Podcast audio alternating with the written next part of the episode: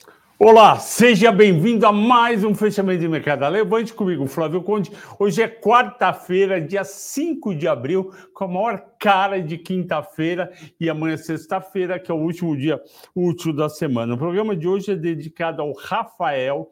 O Rafael pediu para a gente colocar a data do programa logo na thumb ou no título. Estou colocando na thumb ou no título. Quando você for procurar, vai ficar mais fácil, avisando a todos o vídeo do fechamento fica sempre no ao vivo. Você tem lá os vários vídeos, clica no ao vídeo, aparece o fechamento do mercado comigo, o morning call com o Henrique ou com a Luísa. Então é assim que vai ficar, ok? Muito bom. Obrigado, Danilo. Colocou o nome aí, faz tempo que não tinha. O Bruno pediu para eu falar de Klepper Weber. Então eu vou falar de Klepper Weber no final, antes de começar o ao vivo. E o Sérgio pediu para eu falar de Companhia Brasileira de Alumínio, a CBA. Sérgio, não deu tempo de, de eu preparar para hoje, eu vou preparar para amanhã, ok? A bolsa caiu hoje 0,88, 100 mil pontos, 978 e bom volume, 49 bi. O dia foi muito atrapalhado por um senhor chamado Alexandre Silveira, que é ministro de Minas e Energia. Ele é indicado, ele é do PSDB, deve ter sido indicado pelo partido, pelo Kassab, o Kassab que manda no partido, e ele foi meter a mão dele, a opinião dele, num assunto que eu acho que não é do Ministério de Minas e Energia, mas sim da Petrobras. O que, ele falou? Eram 11h20 da manhã. Numa entrevista à Globo News, ele falou exatamente o seguinte.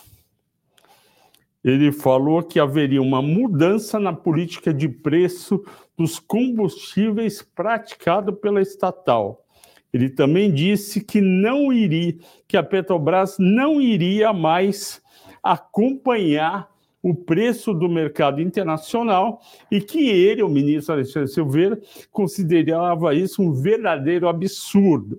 Segundo o ministro, ele falou na Globo News, a empresa Petrobras vai passar a levar em conta o mercado nacional ele também afirmou que a medida deve provocar uma redução de preço entre 22 centavos e 25 centavos no diesel, o que puxou as ações da Petrobras para baixo.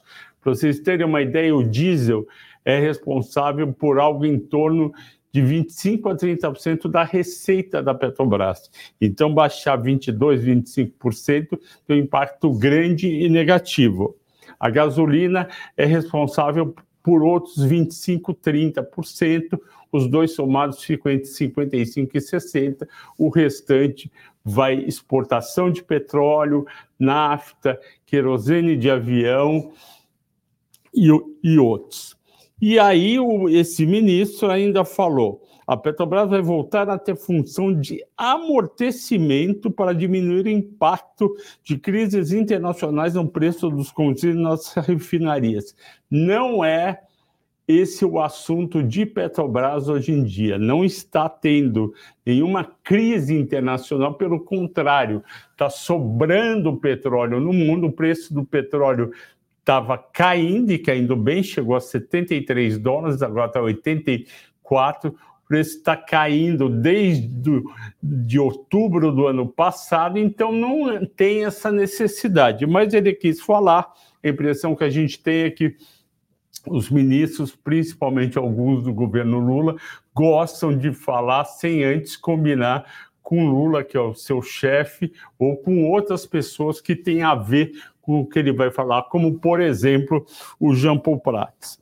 E ele ainda disse mas nós vamos exigir da Petrobras, como controladores da Petrobras, que ele, a, que ela, a Petrobras respeite o povo brasileiro. Eu não estou vendo a Petrobras desrespeitar o povo brasileiro. Eu acho que a Petrobras, quando dá lucro e dividendos, ela está respeitando o povo brasileiro, ela está remunerando os acionistas que acreditaram nela e ela está devolvendo o lucro dela via uma parte grande via dividendos para o governo que recebe 29% do total dos dividendos poder gastar em programas, por exemplo, sociais como, como o Bolsa Família.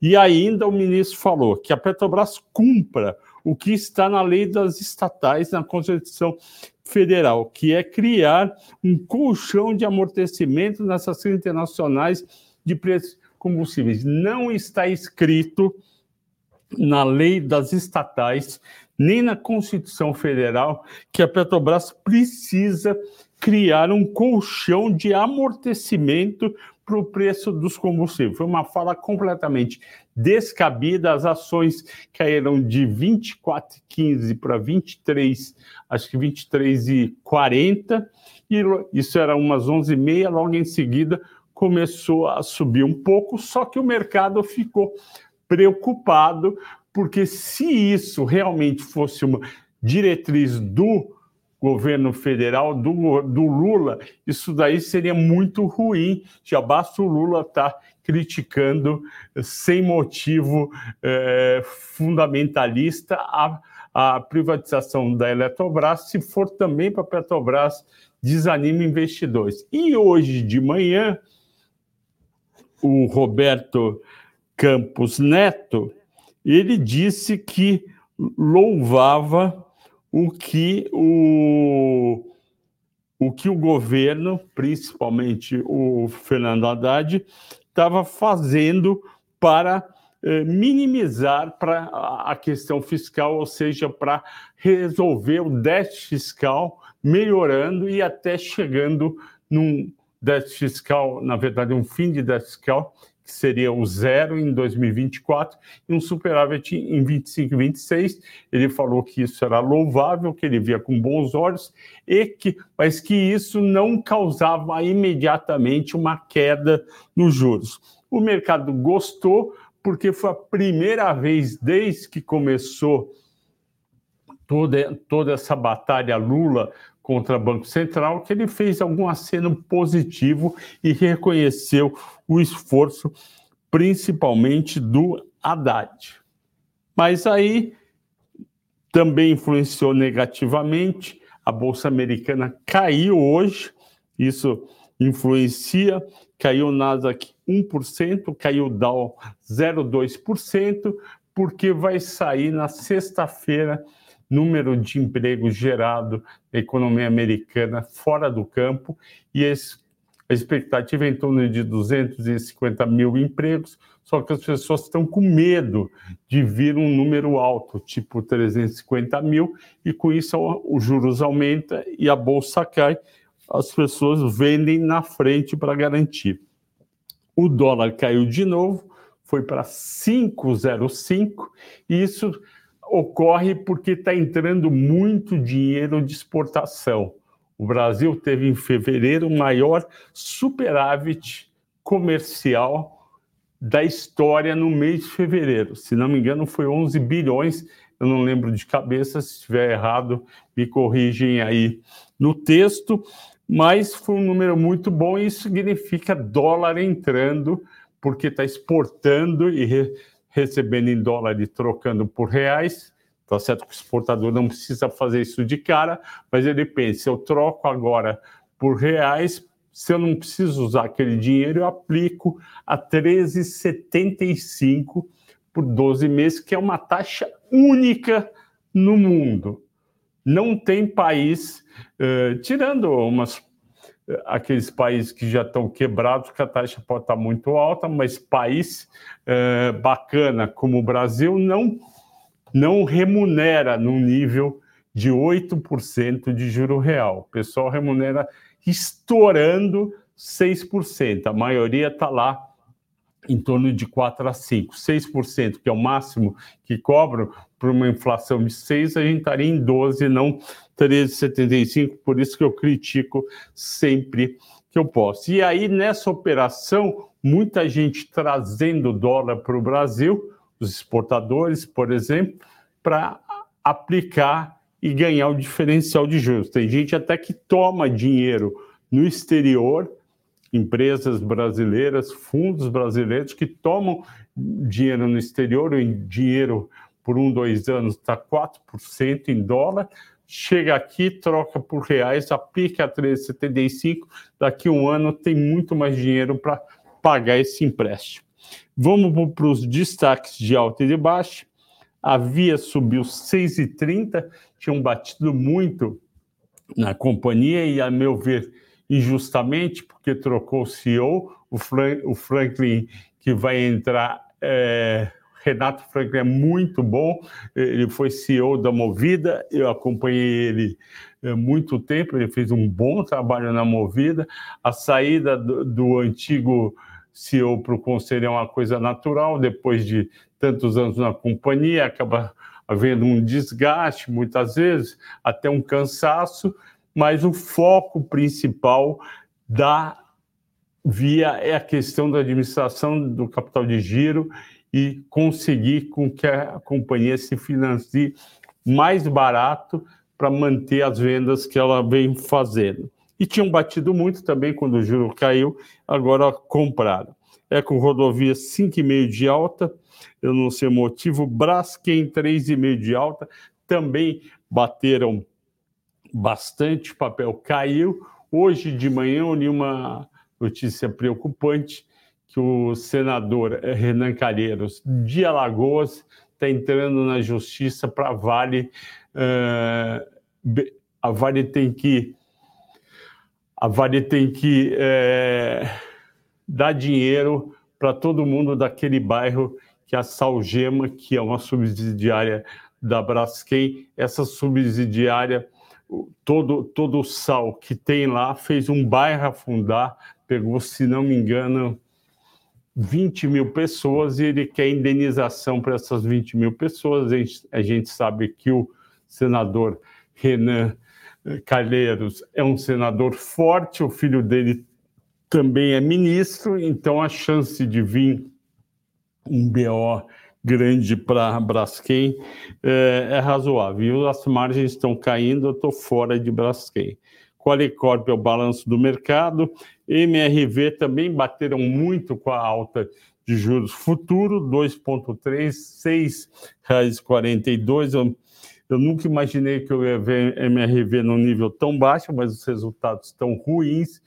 Essa era uma ação que negociava entre 10 e 13, 14 reais, raramente abaixo de 10, mas os resultados muito fracos do quarto trimestre, mas a dificuldade de vendas de Minha Casa Minha Vida nesse primeiro semestre está atrapalhando a companhia. Destaques de baixa. Alpargatas bateram de novo R$ 7,14. Também eu não acredito que eu estou vendo Alpargatas a 7,14. Eu lembro em 2016, eu fui na Alpargatas, estudei Alpargatas, visitei uh, o prédio dela aqui perto, na Vila Olímpia. Uh, uma baita empresa, um baita produto que vende que nem pãozinho na padaria, todo mundo compra o chinelo, aí eles foram, a ação na época, eu lembro que estava R$ reais em 2016, a gente achava barato no lugar que eu trabalhava, a gente comprou bastante para a carteira do fundo, o papel foi a 40 reais há dois anos atrás, eu também acho que exagerou, a empresa fez aquisições no exterior e essas aquisições estão dando trabalho, não estão dando dinheiro e está provando uma coisa muito importante. Não é necessariamente um baita caminho você comprar uma empresa no exterior. Ele comprou a Rotis, que é um sapato fashion que tem nos Estados Unidos, não está dando muito dinheiro. Você vê o caso da Natura, comprou a Body Shop, não, não dá muito dinheiro, comprou a Avon. Então, às vezes, é melhor você manter o seu foco naquilo que você faz super bem feito e reduzir bastante o custo e tentar aumentar o preço e a margem, do que pegar o dinheiro que está sobrando e comprar outras empresas só porque analistas de mercado que nem eu vão lá na empresa e ficam dando sugestão da empresa. Se o analista fosse tão bom para dar sugestão, ele virava, como alguns viram, diretor da empresa, CFO presidente, e vai ele mesmo lá é, fazer isso daí. A Natura caiu 9,6%, 11,85%. Eu não estou entendendo uh, esse movimento de Natura. O pessimismo está muito grande. Por quê? A empresa tem uma dívida líquida entre 7 e 8 bilhões de reais. Ela está vendendo junto a dívida mais o que ela vai receber, a Exop por 12 bilhões. Ela vai matar 90% da dívida dela. A dívida dela, se não zerar, vai ficar pequenininha, tipo 1 bilhão. Uh, isso daí tinha que ir para o preço das ações. Eu vou olhar agora para você, Natura, quanto é que está o preço em bolsa? Preço em bolsa que eu digo é o valor de mercado. Natura, vamos lá.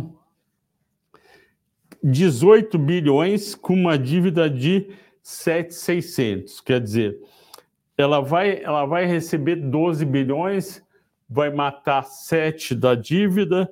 Por que, que esses 7 bilhões não foram ainda para o valor de mercado? Não é?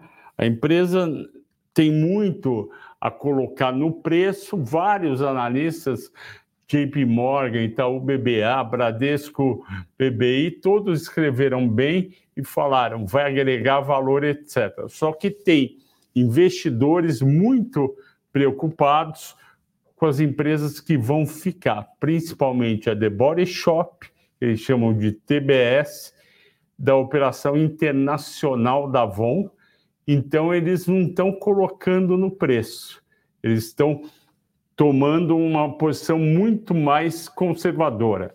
Eh, isso daí é interessante para a gente entender a dinâmica do mercado ao longo das várias fases. Quando a gente estava aqui em 2021, eu entrei em 2021 na, na Levante, faz dois anos, tudo que era lançado era comprado e, e todo mundo acreditava no preço. Então você ia lá, vinha a Smart Fit vender as ações dela. Todo mundo acreditava que era muito bom. Aí ela vendia 25 reais, entrava no mercado ia R$ 32,20. Quer dizer, alguém comprou uh, Smart Fit, que parecia, a gente analisou aqui, muito cara na época, comprou dia 16 de julho de 21, a bolsa estava, se não me engano, 120 mil pontos, todo mundo achando que estava tudo ótimo, tudo ia bombar, 30, pagou 32,20 ou 25 no IPO, hoje está 13,75, metade do preço do IPO. E ninguém quer comprar. Então o mercado é muito bipolar. Ou ele acha que está tudo ótimo e maravilhoso, que foi o primeiro semestre de 2021, quando estourou de ter IPO e a bolsa chega a bater, acho que 131 mil, dia 7 de junho de 21. E agora é o contrário. Todo mundo acha que tudo está eh, errado. Uh, o que, é, o que a história da Bolsa mostra é que nesses dois momentos, muito positivo e muito negativo, está todo mundo errado. Então, este é o, de todo mundo positivo é para vender e este de todo mundo negativo é para comprar. Óbvio, se você tiver dinheiro para comprar. Tem gente que já está 100% comprado e não vai comprar. A gente pode cair mais? Pode a gente pode, o primeiro semestre ainda vai ser difícil, porque tem, tem inflação ainda alta, Fed ainda subindo juros, e aqui no Brasil o nosso Banco Central não vai baixar tão cedo, precisa, ele precisa ver melhor o arcabouço fiscal e ter reforma tributária. Então, o primeiro semestre vai continuar a ser difícil. Pode cair? Pode, pode um, uma semana aí para 96 mil pontos e voltar, mas já está barato, a gente está com PL de bolsa abaixo, abaixo de 6, o nosso histórico é 8,5, a média histórica já chegou a 10, 11, então é isso. A bipolaridade faz com que, às vezes, está aqui em cima, aqui embaixo, aqui está todo mundo comprando, aqui está todo mundo vendendo.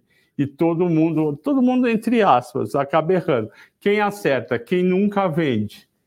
Barsi, Luiz e Barsi, outros investidores e muitos clientes aqui da Levante que só compram, não vendem. Eu, eu recebi um cliente aqui, hoje ele tem 50% em imóveis, imóveis mesmo, 25% em ações e 25% em renda fixa. Ele não compra fundos, o que, que ele faz?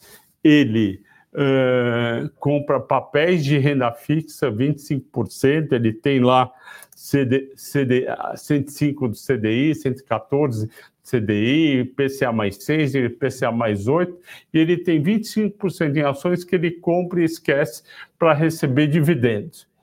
Então, esse negócio que todo mundo compra, vende na baixa, compra na alta, esse todo mundo está errado. Não existe todo mundo, existe uma parte do mercado. Existe outra parte que compra aqui no meio do caminho e fica comprado e vai indo.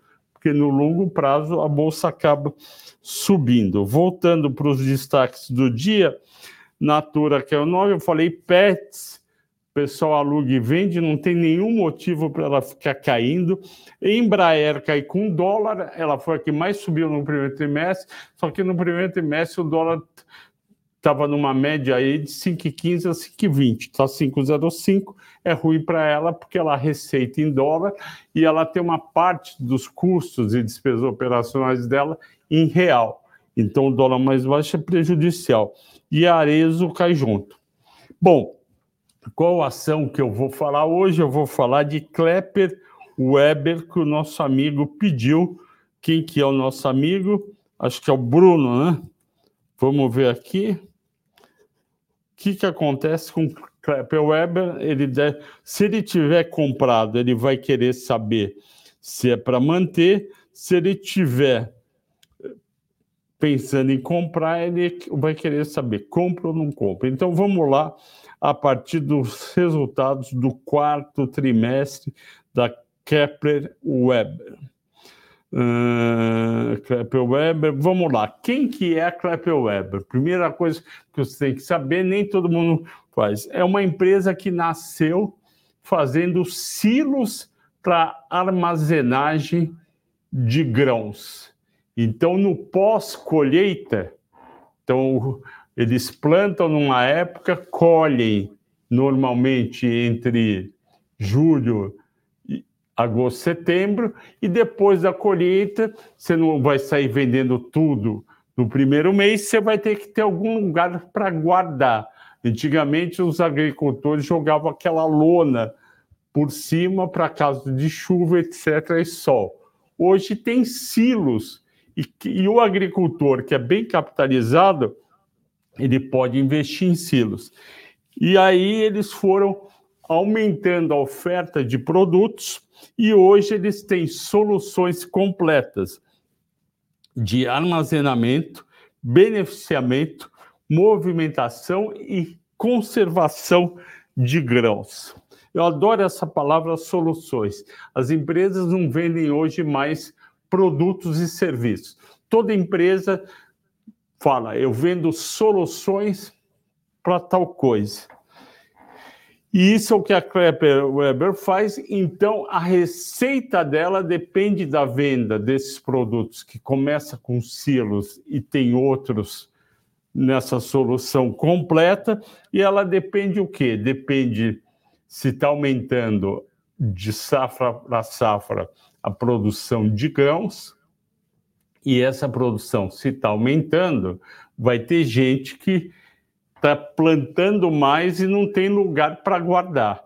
E ele é um potencial comprador de um silo. O preço também dos produtos agrícolas, principalmente grãos, tem que estar tá em alta, porque aí esse produtor vai estar tá ganhando mais e ele vai ter dinheiro do lucro para financiar a compra de um silo ou vários silos. E ela também tem que ter é, escritórios, representações e manutenções em vários estados do Brasil e ela abriu bastante no Matopiba. Vocês sabem o que, é Matopiba?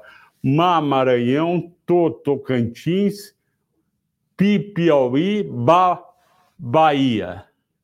Então são os estados lá do centro-oeste, do norte, nordeste, que é uma região muito produtora também de grãos, obviamente, além do centro-oeste, aonde ela já está muito bem colocada. Bom, o que, que aconteceu com a Klepper Weber? Uh, como foram as vendas no quarto trimestre? A receita cresceu 20% no quarto trimestre, quarto tri de 22 contra 21, muito bom, e cresceu 48, 21 contra 20, 22 contra 21, quer dizer, foi um baita resultado nas vendas. Vamos ver se ela melhorou a margem bruta dela, que é o lucro bruto sobre a receita. Vamos ver se ela melhorou a margem. Ela conseguiu melhorar de 34,9%, quase 35% a margem para 37,2%. Então ela foi muito bem, ela conseguiu uma coisa que quase nenhuma empresa de bens de capital conseguiu no quarto trimestre, que é aumentar a receita e margem bruta. A maioria das empresas de bens de capital, Marco Polo, Randon, IOSP, Maxio, Metal Leve, elas foram razoavelmente bem nas vendas, mas as margens diminuíram, o custo de produção aumentou, o aço aumentou. E a Klepper Weber conseguiu controlar bem seus custos de produção e aumentar a margem bruta. Parabéns para a Klepper. O EBITDA dela cresceu 36 por, 32% no quarto trimestre e 135% de 22 para 21. Excelente resultado de Klepper Weber. E na parte financeira, ela também foi bem. A maioria das empresas que a gente analisou aqui teve um resultado financeiro pior no quarto tri por conta de aumento de dívida líquida e de e de juros, ela conseguiu ir melhor. Ela, e ela conseguiu uma coisa muito bacana, ela teve resultado positivo. Por quê? Porque ela tem mais caixa do que dívida. Muito boa a Weber, fazia tempo que eu não analisava, e o lucro dela chegou a 113 milhões no quarto tri, contra 84 do, ante, do anterior, e no ano ela cresceu o lucro líquido dela praticamente dobrou de 150, mais que dobrou de 154 milhões para 382. Então foi muito bem a Klepper Weber. Parabéns para todo mundo que trabalha lá e, e fez esse resultado muito bom. Agora é aquela questão que eu sempre falo e mostro nos mata-matas. Uma vez analisados os resultados, a gente tem que ver o quanto está ou não está no preço. Isso quem faz é o valuation usando múltiplos. Como é que está os múltiplos? Bom, vamos ver primeiro o valor de mercado. Um bi 400 e um bi 549, um meio na cotação atual. Ela tem um caixa líquido de 171 milhões. Ela está com um PL de 4,2, que é menor do que o PL histórico de 6,1, e ela está com EV EBITDA de 2,4 que é baixo e menor do que a média histórica de 4,1. Portanto, quem está animado em comprar Kepler, a Kepler passou no teste resultados e múltiplos baixos. Então está aí analisado para o Bruno e para todos vocês que estão estão nos vendo. Vamos para as perguntas. Uh, poderia explicar o Jackson da Neve. Poderia explicar a recente queda das ações da Natura? Já falei o que, que aconteceu, Jackson. O pessoal está com dúvida. As operações sobraram. The Body Shop, Avon, principalmente a área internacional, e mesmo a Natura internamente, se vão conseguir melhorar o resultado ou não, e não querem sair pagando na frente. Uh Fabiano, aqui, Manuel Ribeiro. Boa noite, estou estudando uma posição na Catena Telecom. TIM parece interessante, o que o senhor acha? Uh, a TIM já paga um dividendo razoável, não lembro se é se é 4,5 ou 6, é razoável. Ela está muito bem posicionada para o 5G, ela é que está mais avançada, está crescendo, receita, receita muito boa, é, é múltiplo baixo. Eu acho que vale a pena ter sim TIM na carteira. Anderson Antônio Pereira, por que Carrefour está caindo tanto?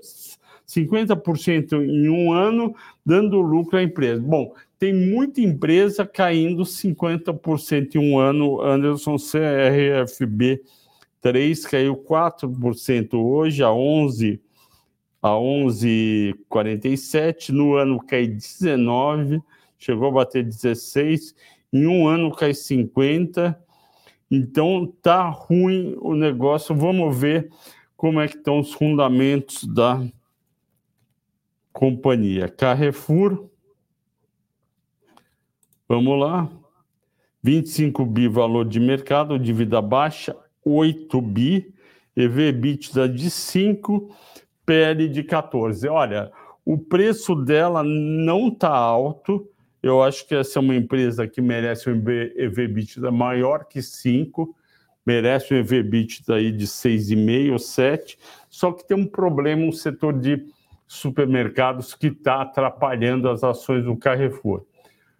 O, o Cassino está com problema de dinheiro, muita dívida na França, já vendeu uma parcela, uma parcela grande das ações que, ela, que ele tem no açaí.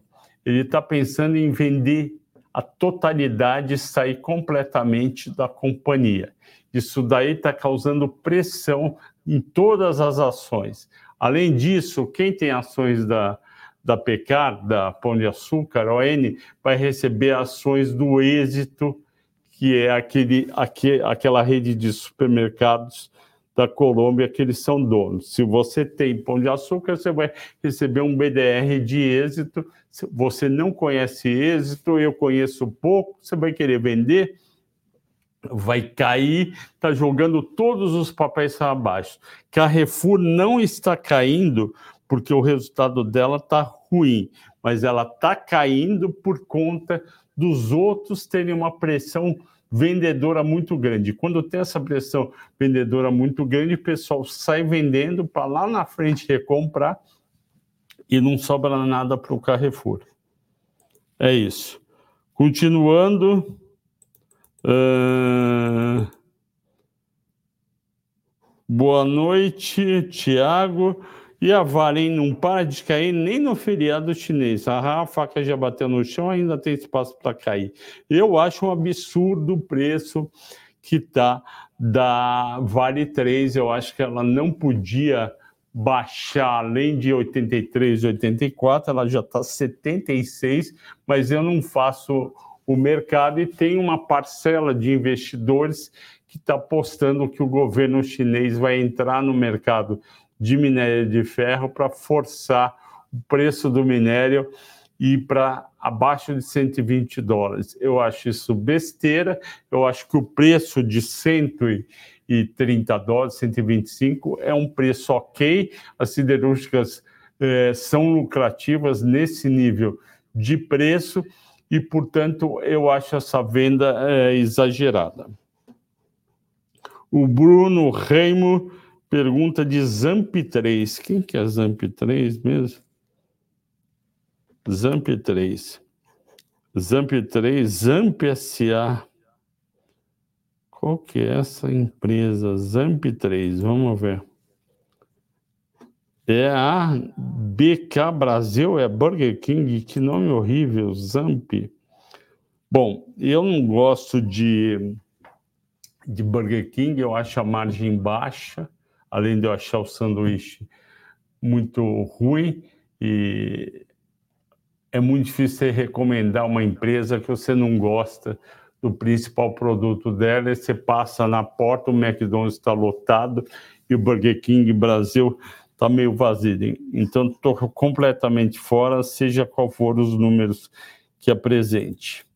Continuando, uh, não estou entendendo mais nada é o Leonardo Junqueira. Leonardo, eu vou falar de CBA amanhã, eu não sei o que está acontecendo. É... o Tiago Pinhatari. Pode falar sobre a alta de Sanepar? Acha que, que o reajuste tarifário pode ser um gatilho para mais alta? Eu acho que pode ser sim, e talvez tenha gente sabendo que vem um bom um bom reajuste. Eu, eu fiz um mata-mata de Sanepar com Sabesp e Copasa, as três vale muito a pena ter na carteira e também vale a pena Semig e Copel. E como eu já falei aqui, a minha carteira é para ter uma carteira de 20 ações com 5%, às vezes alguma com 7,5%, a outra com 2,5%, mas é para ter 20%, porque você vai ter ações de diferentes setores, com diferentes estratégias, e você não vai ter um ano de queda de 30%. Bom, a não ser que a Bolsa quer 60%. Mas você vai bem também num ano que a Bolsa subir 30%, você vai subir 30% ou mais. E você vai ser investidor.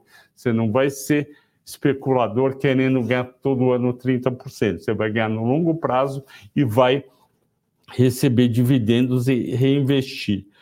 Uh, Fernando Diogo, Flávio, para você, qual é o limite entre a perda de fundamentos e períodos difíceis para você retirar algum ativo da carteira? Fernando Diogo, eu tiro um ativo na carteira não quando ele está lucrando, eu tiro um ativo na carteira quando os fundamentos que fizeram eu colocar na carteira não existem mais ou já foram mais do que precificados. Então exageraram, que nem eu contei para você, a gente comprou no asset que eu trabalhei em 2016 alpargatas a 8, a 9, a 10. Eu nunca achei que a alpargatas ia passar de 20, estava satisfeito com 20, bateu mais que 40. Se eu tivesse lá nesse asset há dois anos atrás, eu ia recomendar a venda, porque exagerou na alta. Ao mesmo tempo, tem ações que caíram demais e perder os fundamentos, que foi o caso, por exemplo, da Lojas Renner, que não está numa situação muito boa, e aí se desiste, realiza o lucro e vai para outra com melhor expectativa. Alexandre Chame está sempre aqui, seja bem-vindo. Alexandre, Flávio, quando você acha que os juros vão começar a cair? No, eu acho que nos Estados Unidos eles param de subir os juros uh, na reunião, não na reunião de abril, mas provavelmente na reunião de junho, eles param de subir. E eu acho que aqui no Brasil vai ser mais demorado. Esse presidente do Banco Central já mostrou que ele é realmente independente, não está nem aí para o governo, ele tem uma meta de 3%, que é um absurdo, e agora a culpa também está no Haddad e na Simone Tebet, portanto, no governo federal, porque quem muda a meta de inflação é o Conselho Monetário Nacional. O Conselho Monetário Nacional tem três pessoas. Eu acho um conselho muito pequeno. O ministro da Fazenda, Planejamento e presidente do Banco Central. Então, são dois votos. Está mais do que na cara que 3% de meta de inflação ou 3,5% é um absurdo para o Brasil. A mesma coisa que você chegar para um time que ganha, que nem o Corinthians ganhava com o Tite, ganha um campeonato fazendo 1 a 0 empatando 0 a 0 fazendo 2 a 1 e aí você vira e fala, não vale, eu quero que, que você ganhe o campeonato por 3 a 0 todo jogo, uma diferença de 3 gols. Só que o Corinthians não consegue, então você tem que saber para quem você está passando. É que nem se chegar para o seu filho, eu tenho dois filhos formados e tenho um, um, um de que vai fazer 14 anos que está na escola. Para ele tirar de 6 a 7 é uma vitória.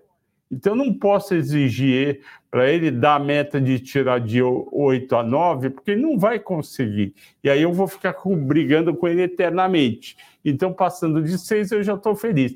A mesma coisa com a inflação no Brasil. A inflação no Brasil, estruturalmente, estatisticamente, historicamente, é lá em torno dos 5%. Então, não adianta dar uma meta de 4% vai ter que pôr um juro muito alto. Quer dizer, a inflação, que é uma das doenças da economia, tem outras doenças, dólar alto, crescimento econômico baixo, é, destruição de emprego, inadimplência, etc.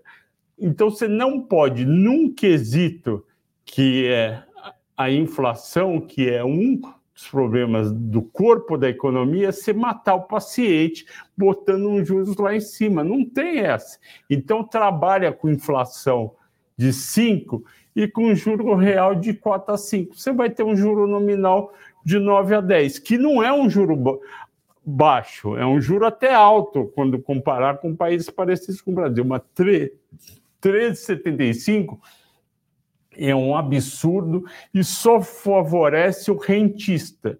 Quem que é o rentista? É o cara que vende, vive da renda da, de renda fixa. Então, é o cara que está lá, se aposentou, merece tal, mas ele está recebendo um juro real de 8%. Não precisa.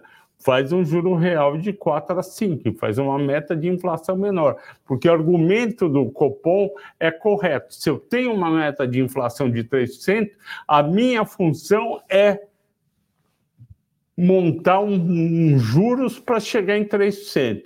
Se eu não chegar, paciência, mas eu tentei. Então muda. Coloca 5% de meta para 2024.